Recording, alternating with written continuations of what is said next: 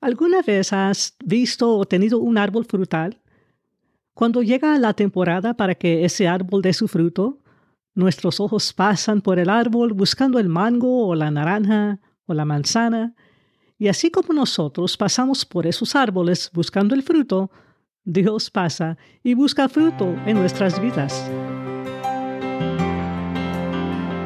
Bienvenida a mi podcast, Alumbrada por la Palabra donde la mujer encuentra luz, esperanza y propósito para su vida. Soy tu amiga Vivian Cantú y este es episodio número 3 titulado La mujer fructífera. Únete conmigo y juntas caminaremos en la palabra de Dios. Mientras estés conectada con Jesús, darás fruto en tu vida. Dar fruto espiritual no está relacionado con tu educación, ni con tus talentos y habilidades, ni con hacer grandes cosas visibles en el reino de Dios. Examinaremos más de cerca las escrituras para comprender este fruto y cómo es que se produce en nuestras vidas.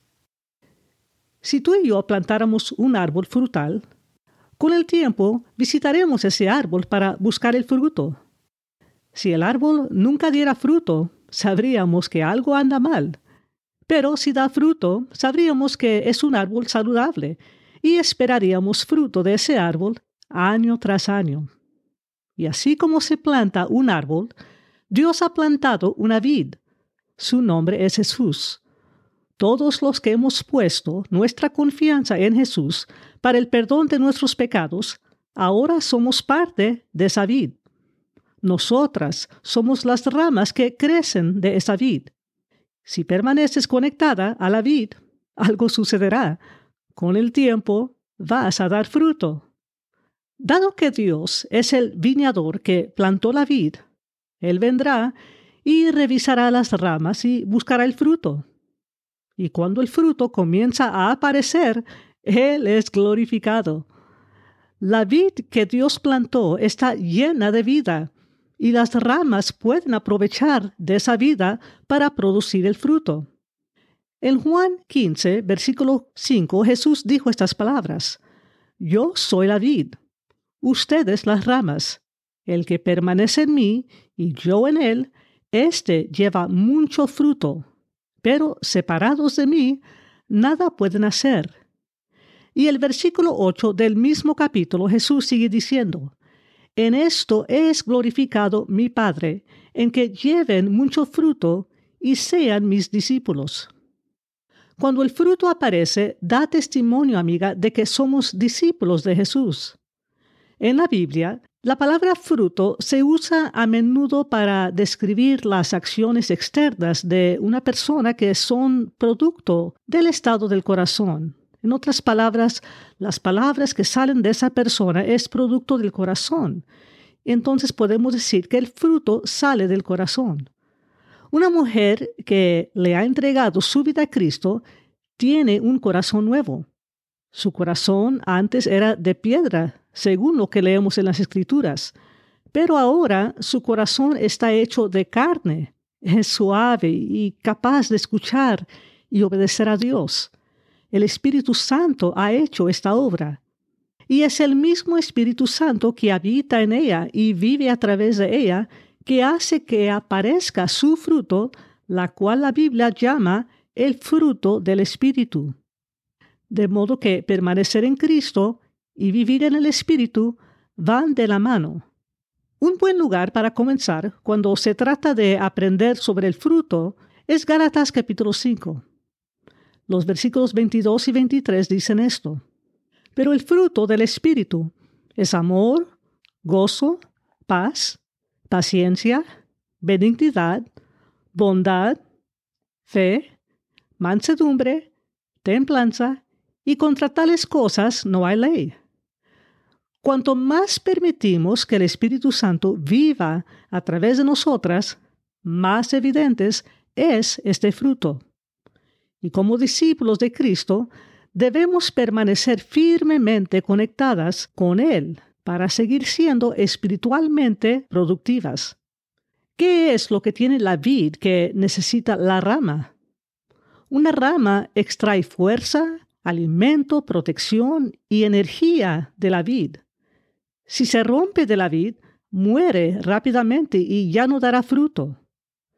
Cuando nosotras descuidamos nuestra vida espiritual, ignorando la palabra de Dios, dejando de orar, ignorando lo que el Espíritu Santo está tratando de hacer en nuestras vidas, nuestra rama se va secando y no podemos dejar que se muera.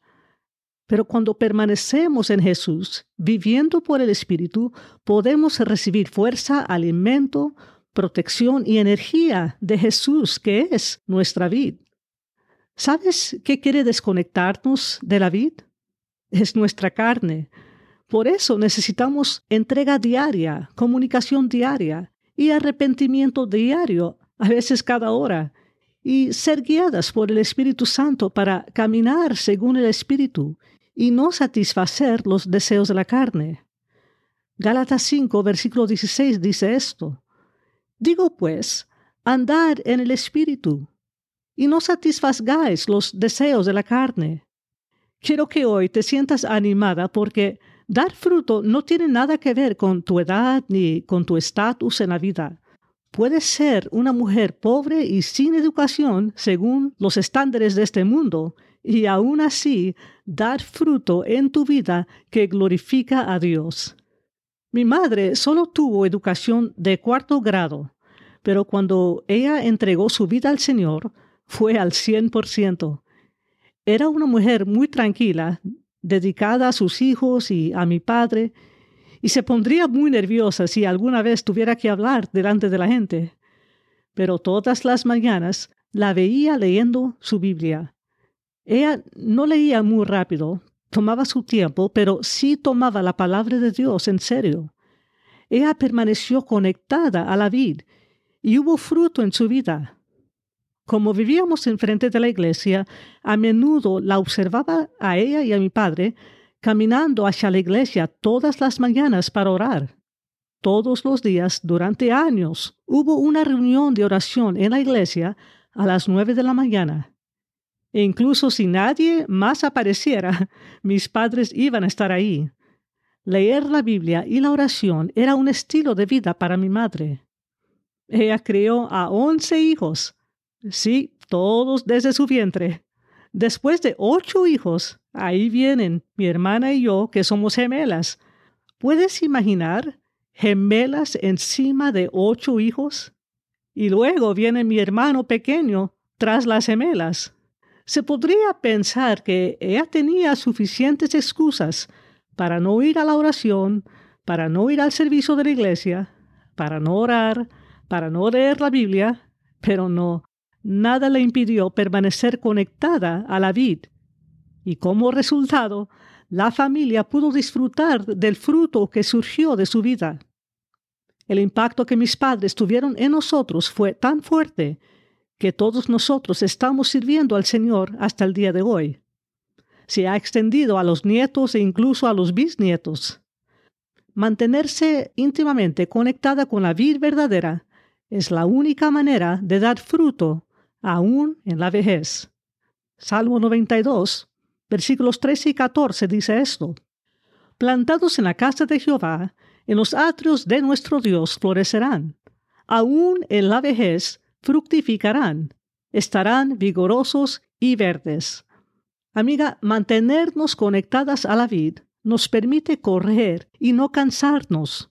Una viuda pobre en una choza de una sola habitación puede dar tanto fruto como un televangelista que dirige gigantescas cruzadas si esa mujer se entrega a Dios de todo corazón y usa todo lo que Él le ha dado para su gloria. Entregarse 100% a Dios es la clave para dar fruto. Sé fiel con lo poco que Él te ha dado y utiliza todo lo que esté a tu disposición para mantenerte conectada a la vid. ¿Qué tienes a tu disposición? ¿Una Biblia? Léalo. ¿Una iglesia? Vaya a escuchar palabra de Dios. ¿Tienes una voz? Alábelo.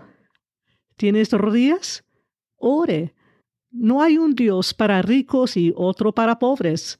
Hay un solo Dios, y todos tenemos acceso a su trono a través de Jesús, quien murió por cada una de nosotras. Debemos permanecer conectadas a Jesús porque Él es la fuente de vida. Solo así daremos fruto. Viví varios años en Nicaragua y hay árboles frutales por todas partes. Nunca vi un árbol de mango luchando por dejar salir el fruto. Simplemente permaneció plantado donde estaba y cuando llegó la temporada del mango, apareció el fruto. Mantente plantada en Cristo y el fruto aparecerá. ¿Cómo se ve el fruto espiritual? Hablamos sobre el fruto del Espíritu y cuando miras lo que aparece en esa lista, encontrarás que tiene mucho que ver con el carácter piadoso. Al permanecer en Cristo serás conformada a su imagen y desarrollarás un carácter piadosa en tu vida. Amiga, dar fruto espiritual significa que estarás dando un ejemplo piadoso a quienes te rodean. La gente te conocerá por tu fruto. Cuando haya buenos frutos, Dios será glorificado. Se corta una rama que no da fruto. No sé ustedes, pero yo no quiero ser cortada. Quiero permanecer conectada a la vid y dar fruto. En Mateo capítulo 7, versículos 16 al 20, Jesús dijo estas palabras. Por sus frutos los conocerán. ¿Acaso se recogen uvas de los espinos o higos de los abrojos? Así también todo árbol sano da buenos frutos, pero el árbol podrido da malos frutos. El árbol sano no puede dar malos frutos, ni tampoco puede el árbol podrido dar buenos frutos. Todo árbol que no lleva buen fruto es cortado y echado en el fuego. Así que por sus frutos los conocerán. Amiga, Dios es el jardinero que cuida las ramas para que den fruto. Y así como cuando plantamos un árbol frutal y esperamos el fruto algún día, Dios espera que todos nosotras crezcamos y produzcamos fruto espiritual. Como somos las ramas, necesitamos permitir que la vida de Jesús fluya siempre en nosotras. Mantén viva tu fe y amor por Cristo. A veces Dios puede tener que recortarnos y podarnos para que crezcamos mejor y seamos más fructíferos.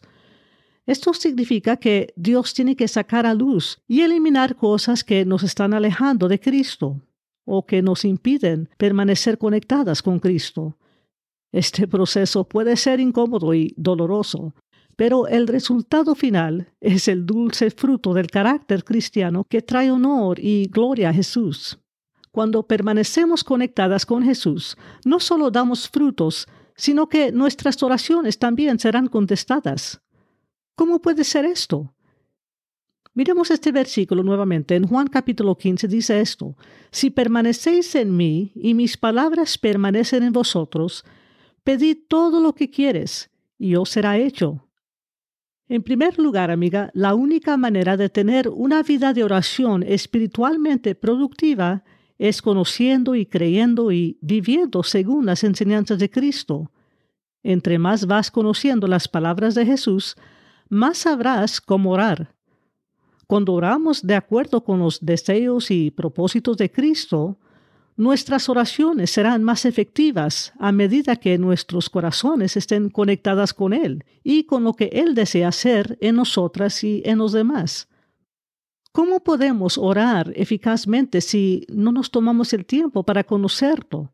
Orar se trata de orar la voluntad de Dios en la tierra, no la nuestra. Entonces podemos ver más oraciones contestadas cuando oramos según la voluntad de Dios. Para concluir, una mujer que está conectada con Cristo dará fruto en su vida. Habrá fruto en sus valores espirituales y en su carácter piadoso el fruto del Espíritu Santo será evidente en su vida. En mi próximo episodio estaré hablando sobre la pregunta ¿qué es la voluntad de Dios? Para otros episodios, sígueme o suscríbete a este podcast o visite alumbradaporlapalabra.org. Gracias por tu tiempo. Espero tenerte conmigo en el próximo episodio, donde juntas podemos seguir siendo alumbradas por la palabra.